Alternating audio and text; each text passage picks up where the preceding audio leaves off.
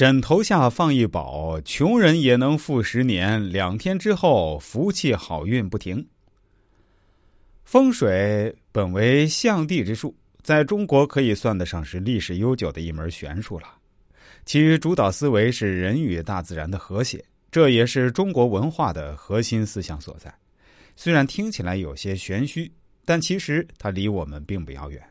比如说，买房子的时候，大家都喜欢坐北朝南的面相，这就与风水密切相关。我们先来说说年轻人床头放花招桃花运。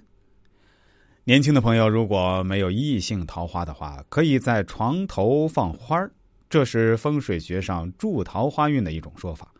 同时，不要放一些散发味儿重的花会影响人的睡眠。不是所有的花都适合放在屋内。因为有的花夜间散发出的气体对人体无益，反而有害。在风水学中，床忌讳紧贴着窗户。如果卧室床款式紧贴窗户，否则不但会坐虚不实，而且会备受窗外风雨的不利影响，令人睡得不安宁，坐不吉论。此外，板木结合床对着窗。阳光直接可以照射，阴风吹入等等，会使人容易得病。不过，如果床尾与窗户有一定的距离，并不会有什么不好的影响。这种情况下就不要太过操心了。当然，要成为一个正儿八经的风水大师，需要时间的淘洗之后的境界。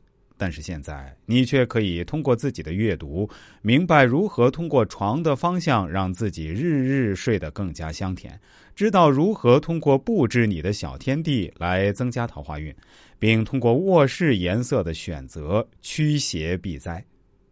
下面我再来教大家破解方法。当床尾紧贴窗户，对着窗户，床尾对着房门时。需要用风水的破解法，将不吉利、不好的影响规避掉，或者减少到最小。那么，这两种风水问题的破解之法是怎样的呢？首先，针对卧室床尾对着窗户的问题，最彻底的方式就是换床位，令床不要对着窗户，或者是移离窗户。另外，就是在窗户上，室内安装玻璃，不要漏风。当然。安装有遮阳效果的窗帘。